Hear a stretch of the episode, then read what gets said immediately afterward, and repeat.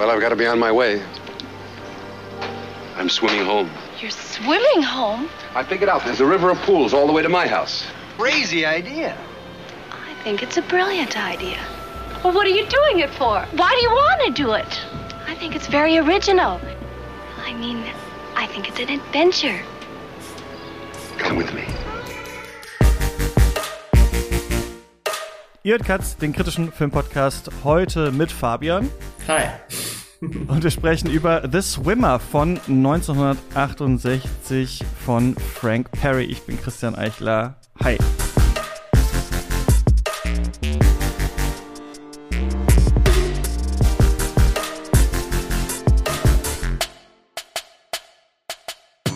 Katz ist gerade in diesen letzten beiden Monaten äh, des Jahres in einer kleinen Umbauphase. Das hier wäre eigentlich eine Folge unseres Classic-Formats gewesen, das hinter der Paywall für die Leute äh, läuft, die uns äh, finanziell äh, unterstützen. Aber ich dachte, ähm, da wir ab nächstem Jahr nur noch eine große Folge hinter der Paywall machen, äh, schieben wir jetzt mal alles andere, was es noch dieses Jahr gegeben hätte, vor die Paywall als kleine reguläre Folge.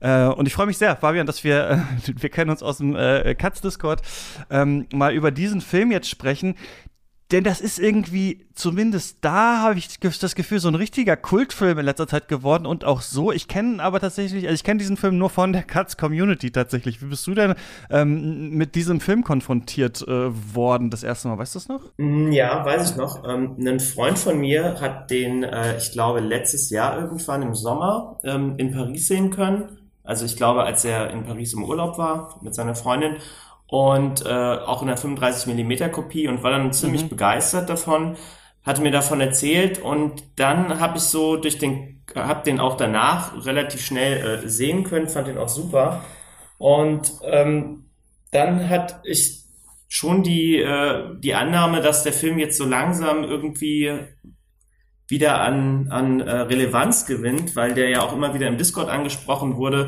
Der hat auch in der letzten Zeit schon noch mal eine ähm, Blu-ray-Veröffentlichung gekriegt bei äh, Indicator aus, den US, äh, aus, den, ja. Ähm, aus, ja, aus Großbritannien.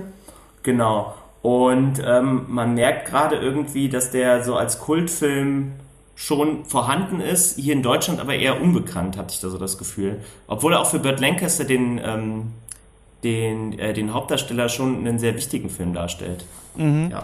ja. ich äh, finde, das ist auch so ein Film, den man sieht, äh, der mit Vorschusslorbeeren, also gehört hat, irgendwie, ja, der soll irgendwie ganz besonders sein, der sich sofort erschließt, wenn man ihn schaut, worum geht's hier eigentlich, dann ein komplett verwirrt und dann äh, schreibt man aufgeregt ein äh, Freundin, Freundin, ey, wenn du das nächste Mal einen Film gucken willst, schau mal dir diesen Film hier an. So war es auf jeden Fall ähm, äh, bei mir. Es hat mich gefreut, dass es so ein bisschen was dazu bei uns im Discord gab und ich den jetzt auch äh, gesehen habe. Genau, ich glaube im Criterion Channel und sowas war oder ist er auch eine Zeit lang gewesen und sowas. Genau, es gibt ab und Criterion zu mal wieder Re-Releases so. Es ist halt äh, so ein bisschen so eine Art äh, surrealistischer Twist-Film auch, warum er wahrscheinlich äh, für Gesprächsstoff sorgt, aber ähm, naja, wir müssen, glaube ich, jetzt mal einfach erklären, warum das eigentlich so ist. Der Film ist von Frank Perry und das ist, so wie ich das verstehe, ein eher nicht so super bekannter ähm, äh, Regisseur. Der, das hier scheint sein bekanntester Film zu sein, auch den auf Letterboxd so die meisten Leute äh, gesehen haben und das ist kein Originalstoff von ihm, sondern das ist eine Verfilmung von einer Kurzgeschichte, nämlich äh, The Swimmer von John Cheever, die 1964 im New Yorker veröffentlicht wurde. Also wir sehen hier wieder, wie das ja manchmal so ist, auch bei recht ikonischen Stoffen, dass das recht, dass die Verfilmung recht schnell kam. Ne? Also 68 der Film, 64 die Kurzgeschichte, also ähm, gar nicht so weit auseinander. Jetzt liegt es natürlich schon sehr weit äh, äh, zurück, dass diese Geschichte erschienen ist, fast 60 Jahre. Ähm, und es geht hier, äh, und deswegen ist es ja auch, glaube ich, einfach am Anfang einfach zu erklären, um so einen Sommertag, vielleicht Spätsommertags in, in Connecticut. Und Ned Merrill, gespielt von äh, Burt Lancaster, rennt irgendwie in seiner Speedo so ein bisschen durch, ja, durch den Wald oder was das da am Anfang ist, kommt zu so einem Anwesen von Bekannten von ihm. Das ist alles diese, ja, so Upper Class äh, da in Suburbia, alle haben Pool alle sind ein bisschen am Trinken, alle haben gestern Nacht auch ein bisschen zu viel getrunken, sind so ein bisschen verkatert, liegen rum und werden sich gleich noch bei einer anderen Familie treffen und da so ein bisschen ja, Barbecue machen oder sowas, so ein typisches äh, Gartenfest veranstalten. Und er äh, ist so eine seltsame Lichtgestalt für die Leute da. Also er ähm, läuft da rum, hat was sehr Jugendliches, obwohl er halt mittleren Alters ist und er fasst auf einmal diesen großen Plan, der den Film dann zu so einem eigentlich gigantischen Abenteuerfilm kurz aufbläst, dass er sagt, er wird jetzt äh, zurück nach Hause schwimmen durch den Lucinda River und damit meint er die verschiedenen Pools, die auf dem Weg zu seinem Anwesen liegen. Alle haben da mittlerweile einen Pool und er denkt dann, ich könnte da ja eigentlich durchschwimmen als äh, kleines Abenteuer und ähm, schau da einfach mal, wen ich treffe und ist da wirklich frohen Mutes und alle sind so ein bisschen so, ach Neddy, der ist äh, sympathisch und bleib doch lieber hier. Wir wollen ja eigentlich jetzt noch einen trinken, aber mach mal so dein Ding und dann sehen wir einfach genau, wie das passiert und wen er da trifft. Und das ist ja so die Prämisse, mit der man reingeht in den Film, die man äh, liest. Und dann merken wir eben, wie eigentlich diese Welt von ihm da zerfällt auf äh, äh, dieser Reise.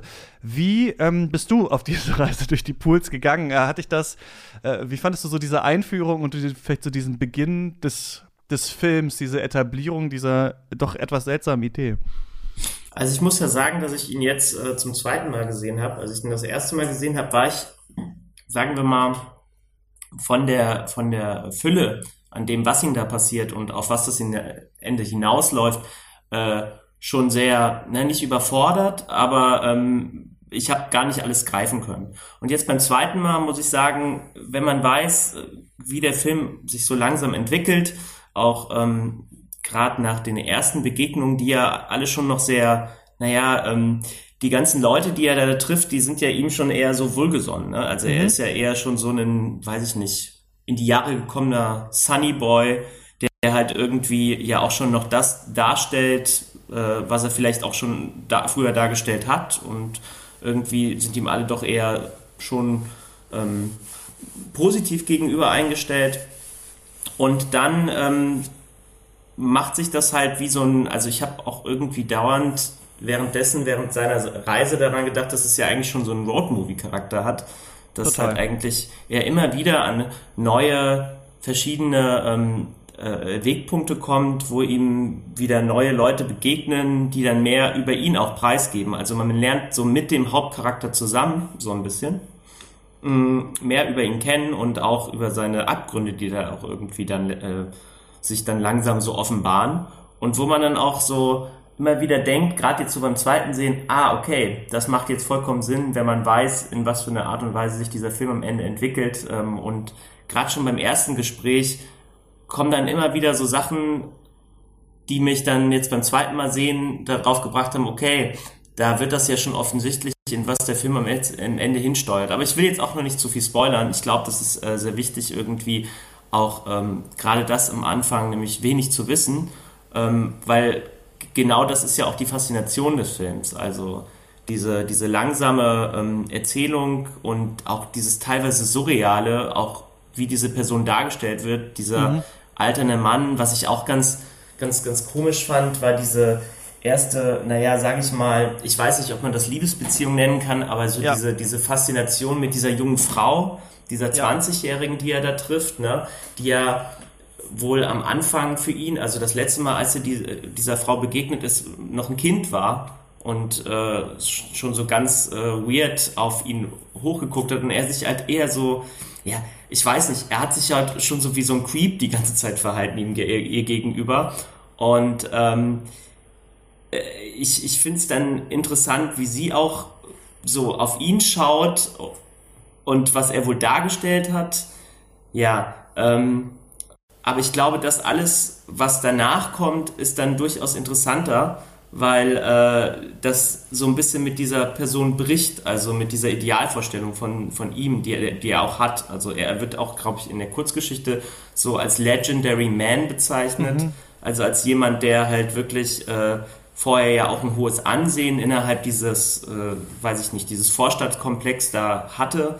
Genau. Burt Lancaster stellt das super dar in diesem Film, finde ich. Diese Figur, die einerseits irgendwie in die Jahre gekommen ist und vielleicht ein bisschen zu alt ist, um so jungspündisch da rumzuhüpfen und andererseits so leicht auf den Füßen ist und auch am Anfang ja noch so beweglich ist. Also man, mhm. finde ich, hängt auch irgendwie an ihm. Ich meine, das muss man auch erstmal hinbekommen, quasi so einen ganzen Film in Unterhose quasi irgendwie so zu tragen. Und ja, ich finde, dass dieser Film Alter. so eine genau, so eine seltsame, dadurch auch Sexualität irgendwie an den Tag legt. Ne? Also er bewegt sich da halt halt ähm, mit sehr wenigen Klamotten immer in diese Partys rein. Man hat das Gefühl, alle Frauen am Anfang stehen auch auf ihn oder fragen sich auch so ein bisschen, ah, hätte man nicht lieber mit Neddy vielleicht auch, anstatt hier meinem Ehemann oder wie ist das eigentlich und so. Er begrüßt direkt die eine Frau, an der, äh, dem er ihr an den Hintern fasst. Also wir, finde ich, haben so viele Rätsel am Anfang, die wir nicht ganz verstehen. Einerseits, und ich glaube, das ist also ich glaube, das ist so interessant in dem Film als äh, Erlebnis, weil die Fallhöhe dann so unglaublich hoch wird und wir so viele Fragen stellen an das, was wir gesehen haben, weil es am Anfang so leichtfüßig ist. Ne? Wir sind im Sommer und es passt alles und wie du sagst, wenn man es dann das zweite Mal sieht, merkt man schon, das war schon am Anfang alles cursed eigentlich, was wir gesehen haben. Mhm. Aber es mhm. ist uns vielleicht nicht ja. so ganz aufgefallen, weil wir selber nicht ganz verstehen, wie die Beziehungen dieser unterschiedlichen äh, Figuren zueinander sind. Und ich finde auch gerade übergriffiges Verhalten von ihm, gerade dieses Rumbuhlen an der ehemaligen Babysitterin, das findet man ja, während man das sieht, total unangenehm. Ich weiß nicht genau, wie es für die Audiences 1968 war. Eventuell war man solche Paarungen aus dem Kino in der Zeit noch stärker also, äh, gewöhnt. Und dann finde ich es ja. ganz gut, dass der Film eigentlich dann äh, damit aber bricht. Also ich könnte mir sogar vorstellen, dass man also wir haben das jetzt, als ich es jetzt hier mit Freunden geschaut habe, gesehen und ähm, äh, fanden das total komisch, aber ich könnte mir vorstellen, dass man es damals vielleicht nicht ganz so komisch gefunden hätte und dann aber der Film das äh, ganz angenehm dann so ähm, auch, auch zerschlägt, dieses Bild, was da aufgebaut wird. Ja, also ich hatte genau das Gleiche. Ich habe den Film mit meiner Freundin jetzt das zweite Mal geguckt und wir hatten eh generell in der letzten Zeit schon öfters äh, ähm, so eine Begegnung mit verschiedenen männlichen Charakteren, die sich halt genauso verhalten, gerade in diesem äh, Kino der 60er, 70er Jahre, dass halt auch immer die Frauen sehr jung dargestellt werden und es halt auch immer so ein Buhlen ist nach dieser na, es ist halt schon ein sehr großes Machtungleichgewicht, äh, was sich in vielen solcher Beziehungen darstellt oder in irgendwie äh, Liebesbeziehungen, Romanzen oder sonstigen. Und das kommt hier bei The Swimmer auch irgendwie zu Fall. Aber er wird das, das andere, was, was diesen Film ja auch irgendwie besonders macht, ist, dass, ähm, dass gerade jetzt eher, eher abgewehrt wird. Also, dass ihr ja. das ja auch irgendwann strange vorkommt, das Ganze. Und das finde ich halt gut, dass der Film da, ich will nicht sagen, so ein Statement macht, aber halt auch irgendwie zeigt, dass er halt auch ein zerbrechlicher Charakter ist, der halt irgendwie, ja, seine besten Jahre vorbei ist und so einem Leben hinterher traut, was halt einfach nicht mehr besteht. So.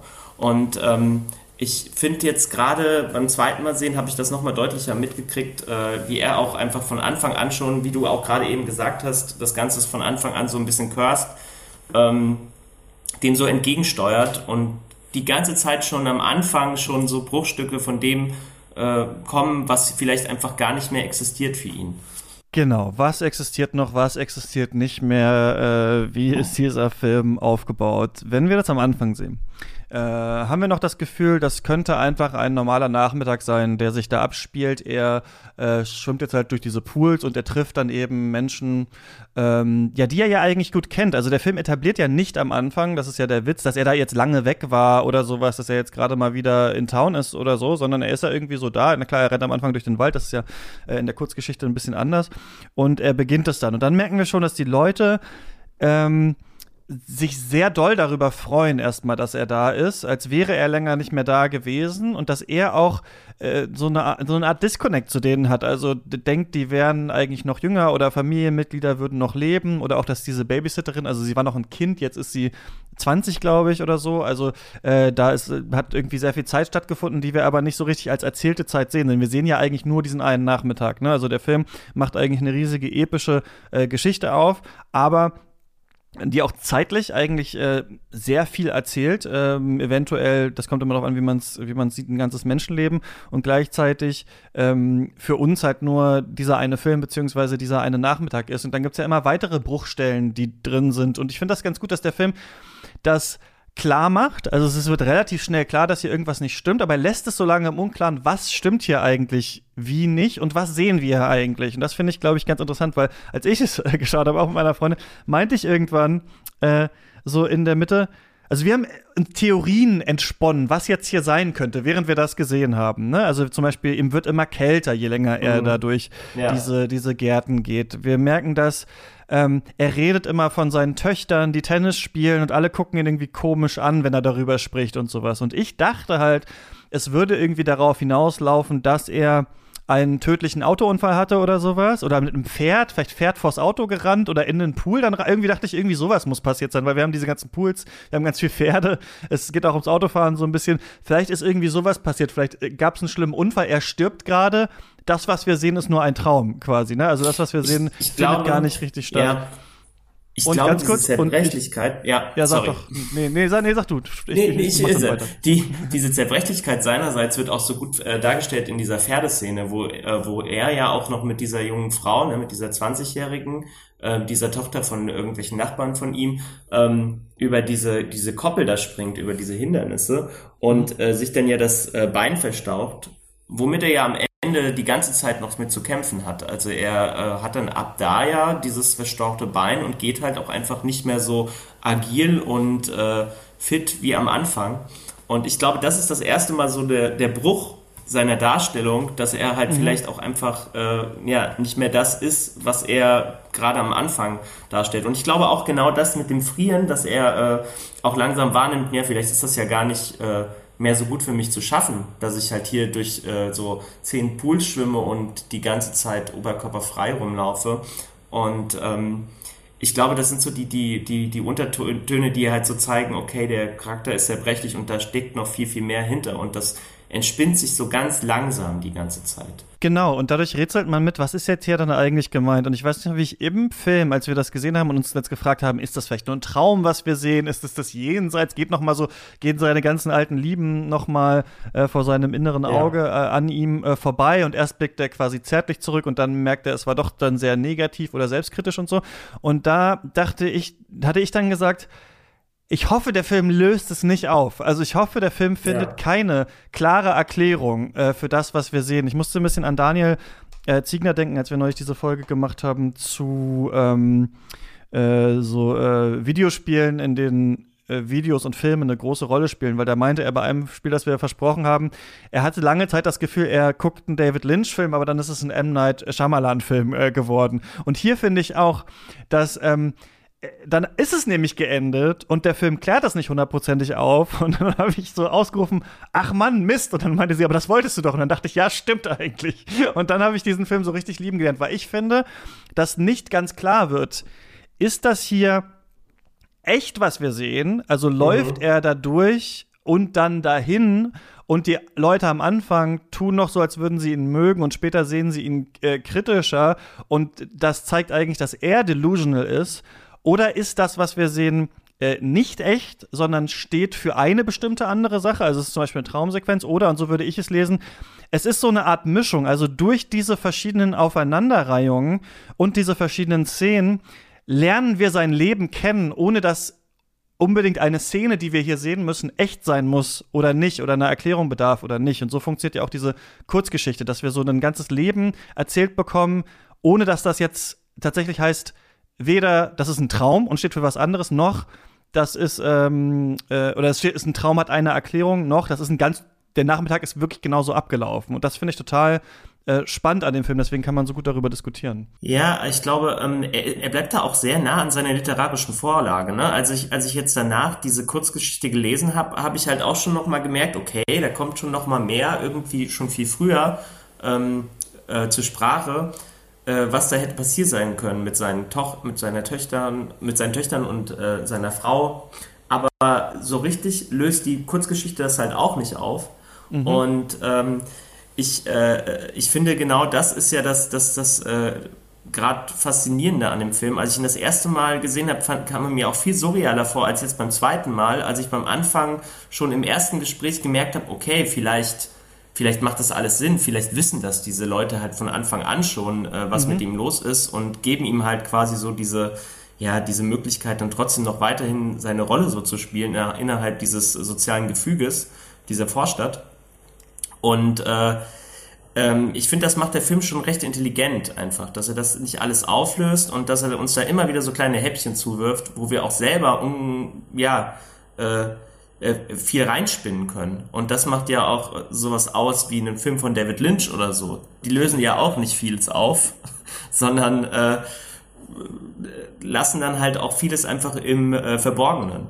Und äh, ich finde gerade so diese, diesen, diesen surrealen Touch, den hat der Film schon recht früh, ne, wenn man überlegt, dass der Film schon so alt ist. Äh, ja, total. Und auch früh im Film, ne, wenn wir merken, wie kommt der da eigentlich äh, überhaupt äh, an diesen Pool? Wie fängt das eigentlich alles so an? In der Kurzgeschichte ist es ja so, dass seine Frau tatsächlich ähm, mit ihm am Pool ist am Anfang und ihn verabschiedet quasi. Also sie ist mit dabei. Dadurch hat das vielleicht was noch klarer Surreales auf eine Art äh, in der Geschichte, Ja. weil das, weil das irgendwie nicht so richtig eigentlich sein kann, dass sie da ist, eventuell, aber könnte man wahrscheinlich auch auf verschiedene, Vielleicht verschiedene ist er auch Arten einfach nur da in seinen Gedanken. Und Mhm. äh, was ich auch gerade am Anfang beim Film gemerkt habe, das ist so das Erste, was mir ges gestern aufgefallen ist beim zweiten Mal schauen, äh, dass er sagt so, dass er diese, ähm, diesen Weg, den er da geht, in ähm, so quasi so als, als Memorial an seine Frau äh, nach, nach ihrem Namen benennt. Und da habe ich Mhm. gedacht, okay, vielleicht könnte die Frau auch einfach tot sein. So Ja. von Anfang an schon. Und wir wissen das halt gar nicht so richtig. Ne? Und das ist mir beim ersten Mal überhaupt nicht richtig aufgefallen, dass die Frau vielleicht gar nicht so richtig mehr existiert. So, da gibt es ganz viele Möglichkeiten, wie man das äh, interpretieren kann. Das Mhm, finde ich gerade ja. so das Starke. Genauso mit den Töchtern, genau. Man weiß gar nicht so ganz genau, ist er verlassen worden, ist jemand gestorben, äh, wie, wie viel Schuld trifft ihn eigentlich tatsächlich daran? Und das ist auch eine Frage, finde ich, die ganz schön thematisch hier abgehandelt wird, dass man, äh, dass der Film es nicht sich so ganz einfach macht und so sagt, Ned ist selber daran äh, schuld, dass das alles so passiert ist. Er war zu hitzköpfig, äh, köpfig, er war vielleicht zu äh, toxisch äh, männlich, er ist zu viel über die Stränge geschlagen oder sowas, sondern er kriegt ja auch dann oft am Anfang die Drinks auch angeboten in dieser Gesellschaft. ne? Also wir merken zum Beispiel, dass Alkoholismus ist ein Thema, das in diesem Film drin ist, weil dauernd überall muss ein Drink gemixt werden, ähm, muss man sich noch mal hinsetzen, muss man noch mal schnacken und so weiter. Man merkt aber auch, dass diese Gesellschaft so seltsam verlogen ist. Sobald man irgendwie Geld hat und irgendwie da noch so mit ähm, teilhaben kann, ist man so, ach Und schön, dass du da bist und keine Ahnung. Und dann ist es wahrscheinlich auch nicht so schlimm, wenn da ähm, wenn man da übergriffig ist und so weiter, ab einem bestimmten Punkt, dann wird man, wird man so fallen gelassen. Also einmal wird so weggeschaut und dann wird auf einmal ganz klar hingeschaut und man, man fällt so durchs Raster. Und ich finde, dass dieser Film, also dieses Unangenehme von Suburbia, vom Bürgertum und so ganz gut aufzeigt, ohne ex, dass man exakt weiß, was ist eigentlich jetzt hier das, ähm, das Problem so gewesen? Ist es nur er, äh, ist nur er schuld daran, wie das alles passiert ist, oder ist er hier auch auf so eine Gesellschaft äh, getroffen, die das vielleicht ermöglicht hat, so ein Verhalten? Ja, dieser, diese Perversität dieses Reichtums, der auch stattfindet, weil die haben ja alle einfach unfassbar riesige Anwesen, auch diese äh, Perversität, wie er so die Leute wahrnimmt, die auch äh, innerhalb dessen so äh, stattfinden. Also wie inhaltslos diese ganzen Gespräche sind, die er da führt. Das hat mich unglaublich daran erinnert, so an mein eigenes Aufwachsen, so in, im Bürgertum, wenn man halt so auf Partys gegangen ist und halt auch einfach immer wieder die gleichen inhaltslosen Gespräche geführt hat, auch immer wieder wie diese verschiedenen Leute über ihre Pools reden, also wie das so auch als Mhm. Statussymbol die ganze Zeit dargestellt wird und dann auch wie er andere Leute in dem, in dem Bezug äh, wahrnimmt, da finde ich, macht der Film ja auch schon früh ein Statement, ähm, wie er zu diesem einen Haus kommt und mit diesem Chauffeur die Einfahrt hochfährt und äh, ihn gar nicht als neue Person wahrnimmt, weil ja, die Person war vorher für ihn schwarz, jetzt ist er für ihn schwarz und Mhm. äh, er nimmt gar nicht irgendwie die Person als Individuum wahr, sondern halt einfach nur als, ja, als die Aufgabe, die er dann nun mal hat und äh, da wird auch der Rassismus dieses Ganzen halt auch nochmal dargestellt, so in einem, in einem kleinen Neben, äh, in so einer kleinen Nebenszene, die man überhaupt gar nicht so richtig wahrnimmt, die aber schon alleine schon so eine, so eine Wirkung hat, so. Und davon gibt es so viel in dem Film, finde ich. Ach, mir fällt gerade auf, ne, als ich äh, auf Letterbox noch mal so geguckt habe, was sind eigentlich so die Bewertungen äh, äh, äh, von diesem Film oder was haben Leute so geschrieben? Äh, Gibt es ja immer einen Regisseur, der auch äh, viele Letterbox-Bewertungen äh, schreibt, nämlich Sean Baker. Und ich klicke jetzt noch Ja. mal gerade drauf, weil ich mich gerade gefragt habe, wann hat er die Bewertung geschrieben? Ja, die hab ich auch hier. 2020. Okay, dann war wahrscheinlich da Red Rocket schon so in the making, weil ich finde, dass Red Rocket eigentlich ein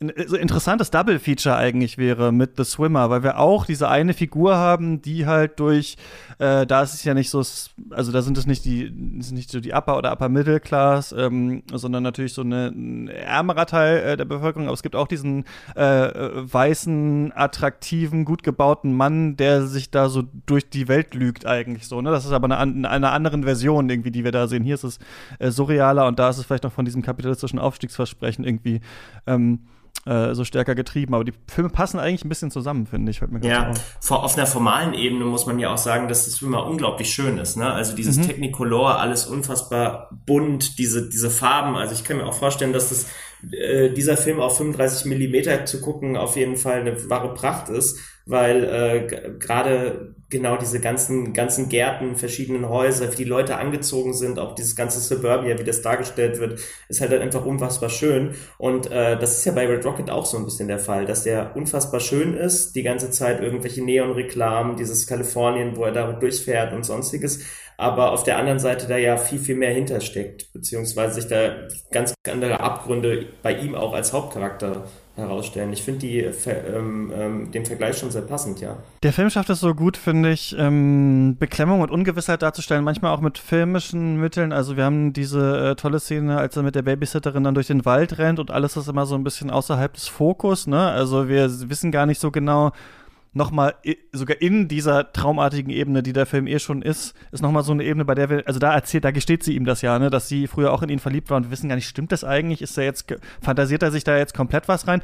Fand er, fantasiert er sich vielleicht auch rein, dass sie mal auf ihn stand um so einen Grund zu haben, mit dieser viel jüngeren Frau da jetzt anzubandeln und sowas. Ne? Ist ja auch so eine Frage. Also da sind viele Sachen, die so äh, finde ich, äh, filmisch nochmal auf ein, eine andere Ebene vielleicht äh, gehievt werden. Auch diese, äh, dieses Schwimmbad, also äh, wo er dann am Ende natürlich, er muss durch jeden Pool, aber eins ist halt jetzt so ein Public Swimming Pool und der ist halt komplett überfüllt und er da mittlerweile schon fast. total Szene. klaustrophobisch ja. äh, und er erfriert ja fast da drin in so einem Ort des absoluten Spaßes. Das ist es vielleicht auch, ne? Also die Spaßgesellschaft und äh, so diese, ähm, ja, die ständige Partygesellschaft, eigentlich der Hedonismus und so, was bleibt da eigentlich bei äh, auf der Strecke? Wie lange wird man selbst dann auch von den Leuten äh, dann fallen gelassen, mit denen man da zusammen war? Also ich finde, das ist auch so ein Film, bei dem man denken muss an Leute, mit denen man selber früher was zu tun hätte, die ein bisschen zu doll gefeiert haben, die ein bisschen zu doll irgendwie immer Party ja. gemacht haben, bei denen man sich so denkt, was ist eigentlich aus denen geworden? Ah ja, das ist mittlerweile irgendwie, ja, na, weiß ich nicht, ob wir dem noch mal Geld leihen können, so ungefähr. Ne? Das ist ja auch so eine Ebene, die hier drin ist. Äh, ähm, die so, yeah, die so ein bisschen danach yeah. fragt, wie doll ist denn diese Solidarität, bei der alle sagen Anetti, Anetti, aber er sagt immer, nee, sorry, ich muss nach Hause. Also das ist auch so eine Frage, ja.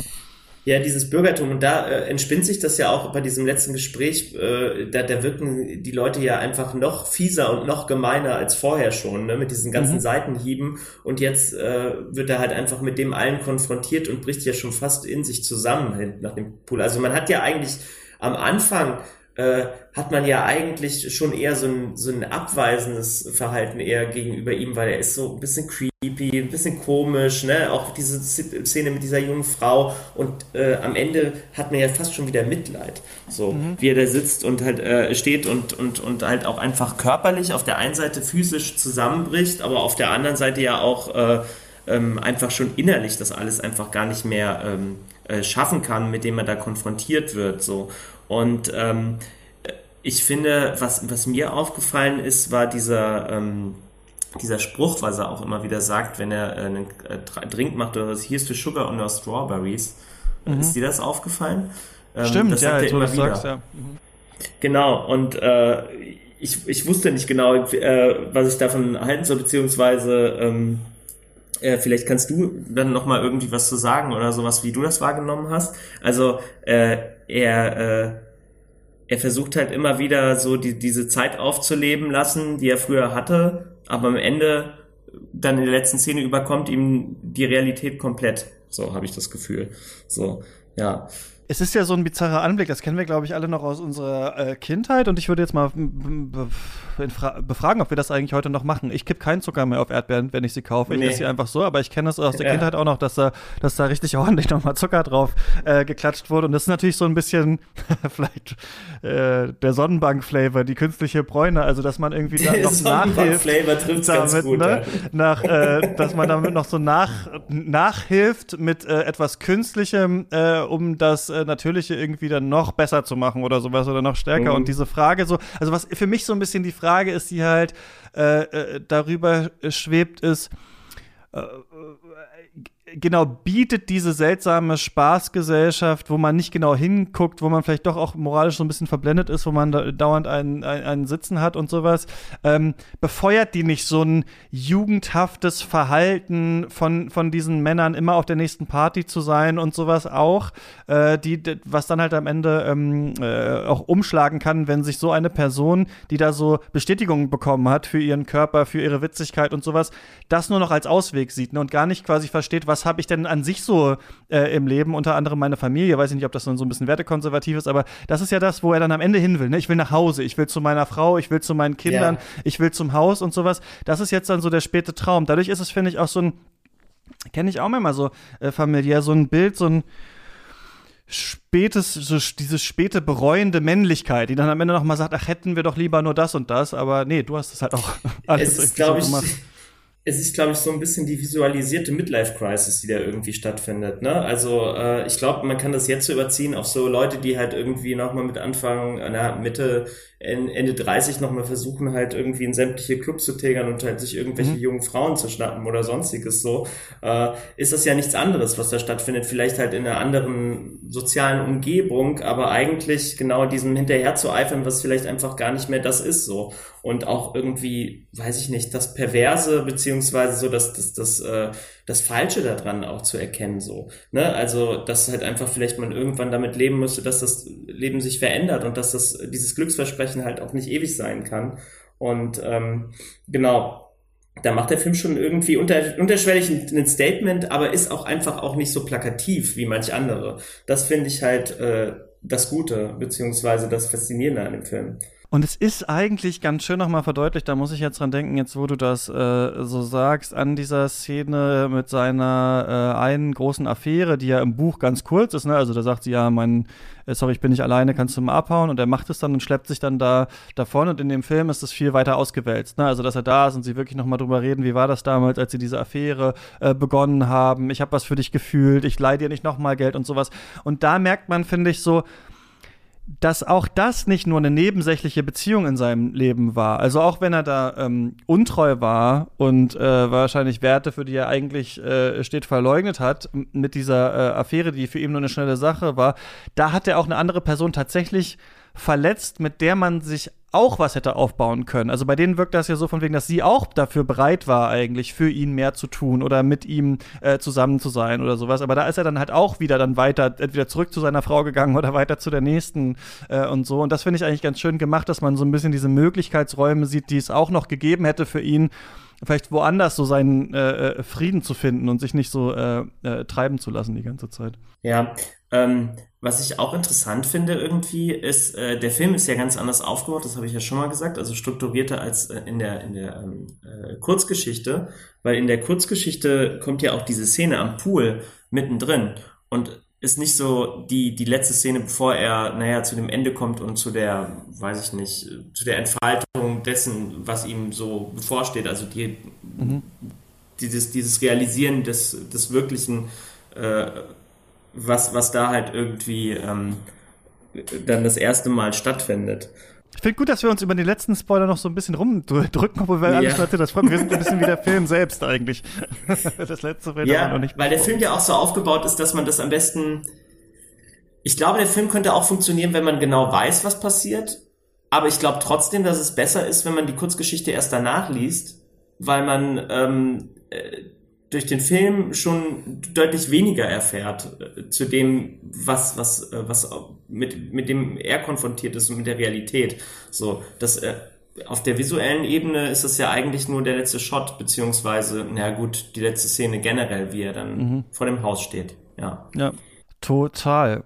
Ähm, was muss deiner Meinung nach noch zu diesem Film gesagt werden? Gibt es noch was, was du auf dem Herzen hast? Naja, ich finde, ähm, der Film ist halt unglaublich aktuell, auch in dem, was ich ja gerade eben schon gesagt hat, äh, wie Männlichkeit dargestellt wird, auch so eine, so eine Männlichkeit, die so ähm, mit sich selber nicht mehr so richtig äh, klarkommt und dem, der was so, na, die selber dem hinterher eifert, was vielleicht einfach auch gar nicht mehr Realität ist oder nie Realität war.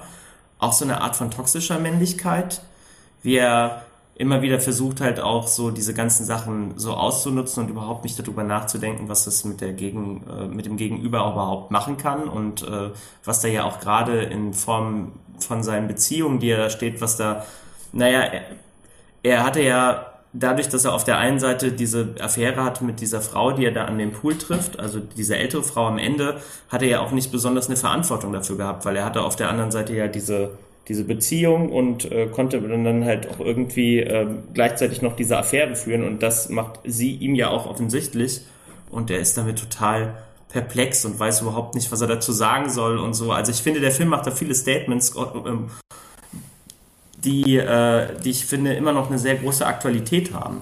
So, das fand ich äh, sehr faszinierend, auch in Form von dieser ersten Begegnung mit dieser ähm, 20-jährigen Tochter seines einen Nachbarn.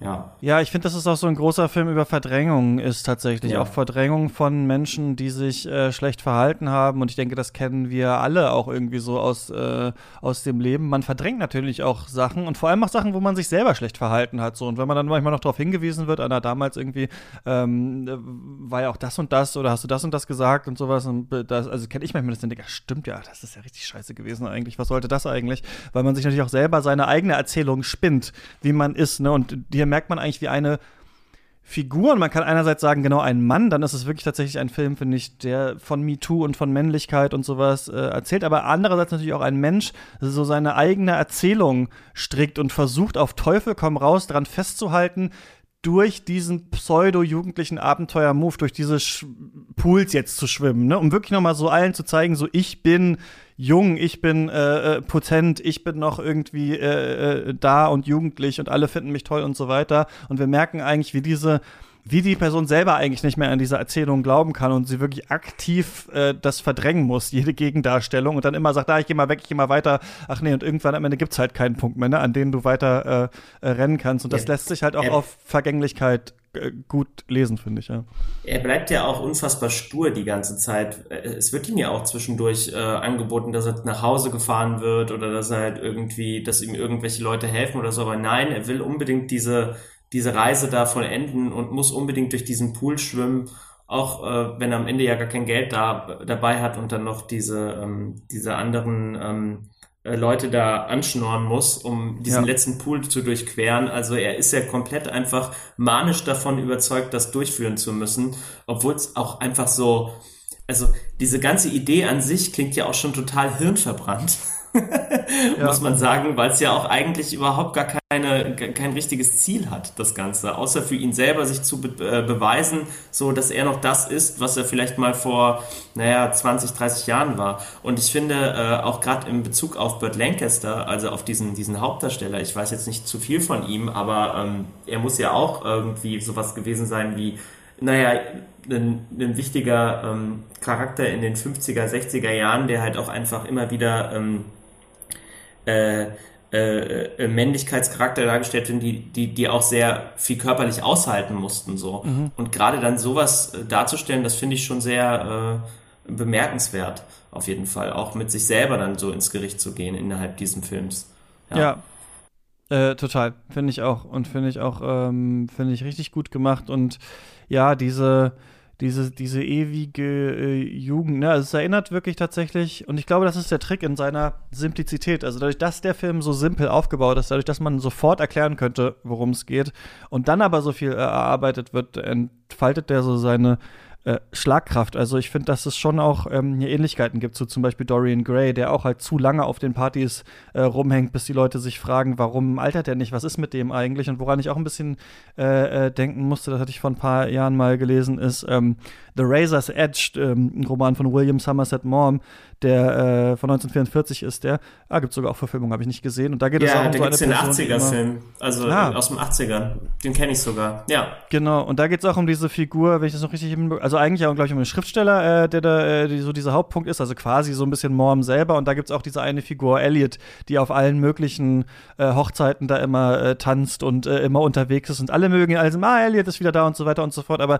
seine Existenz ist nur das. Also seine Existenz ist nur diese Figur zu sein, die alle irgendwie gerne hinstellen wollen in der Ecke, mit dem sie sich gerne umgeben, aber die eigentlich keinen richtigen eigenen Wert hat, außer und das, ah, das ist vielleicht ganz interessant. Das ist ja auch noch außer eben so der Achtung durchs Außen. Ne? Also das ist ja ist quasi, könnte man ja sagen, wie so eine Art narzisstische Figur, die aber nur durch äh, die Bestätigung von außen eigentlich existieren kann. Und so ist eigentlich auch der Swimmer so ein bisschen. Ne? Eigentlich kann er, eigentlich reicht ja. ihm nicht, reicht ihm seine Existenz nicht in sich selbst, sondern er muss eigentlich immer irgendwo Neddy sein und der tolle Mann und äh, die nächste Frau muss überzeugt werden, denn bei der davor kann man nicht bleiben, weil das reicht nicht mehr als Bestätigung. Ja. Es ist auch dieses Everybody's Darling-Phänomen, ne? Also die ganze Zeit halt einfach dieses äh, Herumcruisen bei diesen ganzen Partys und halt einfach ein Gespräch nach dem nächsten führen, wo er was verspricht oder sonstiges und auch immer wieder diese inhaltslosen Gespräche, die ja auch einfach überhaupt nichts über ihn selber offenbaren, über halt also einfach so über Nichtigkeiten die ganze Zeit sind. Und äh, das fand ich auch so krass ähm, relatable, wenn man sich das halt einfach so ja überzieht auf manche Leute, die man ja auch selber kennt. So mhm, ja. ja. Und das äh, das ist schon äh, ziemlich bemerkenswert. Ja. Ja, ich glaube, das reicht, oder? Äh, muss man den gesehen haben? Also ich glaube, wir haben jetzt beide richtig geschwärmt für den Film und äh, ich glaube auch jede Person, der ich äh, diesen Film irgendwie mal äh, nahegelegt hat, hat es genauso getan. Ich äh, denke mir, das ist ein ganz großer Klassiker, den man auf jeden Fall gesehen haben sollte, ja. Ja, denke ich auch. Äh, ganz für mich äh, auch äh, neuer, wichtiger Film in meinem Leben. Äh, einer, den man ähm, der so schön offen ist und doch, doch so äh, präzise dann doch in manchen kleinen äh, äh, Sätzen und trotzdem so seltsam. Also ich finde gerade Burt Lancaster da zu sehen in dieser Rolle, dieses Set, dieses, er hat gefühlt 100.000 Zähne im Gebiss, die alle strahlen und äh, weiß ich nicht, äh, äh, ist so eine seltsame Gestalt. Und erst gegen Ende versteht man erst, ähm, warum die so komisch aufgebaut ist, so die erst so ein bisschen irritierend wirkt. Und das fand ich auch wirklich ganz toll. Und äh, genau, kann mich dem auch nur anschließen und empfehle diesen Film sehr. Fabian, vielen Dank, dass du genau. mit mir über den gesprochen hast. Gerne. Und wir anderen hören uns hier wieder äh, in der nächsten Folge Katz. Bis dahin, macht's gut, viel Spaß im Kino und beim Streamen. Ciao. Tschüss.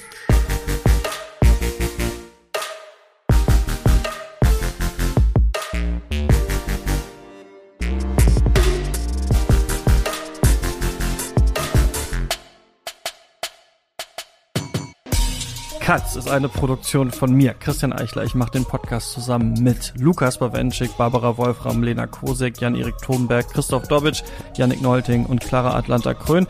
Und wir alle freuen uns, wenn ihr uns finanziell unterstützt auf steadyhaku.com slash cuts. Dann bekommt ihr jeden Monat ein großes mehrstündiges Special von uns und kommt auf unseren Discord-Server, wo wir täglich über Filme und Popkultur diskutieren. Ab drei Euro im Monat seid ihr dabei. steadyhaku.com slash cuts ist die Adresse. Danke für den Support. Ähm, bis nächste Woche.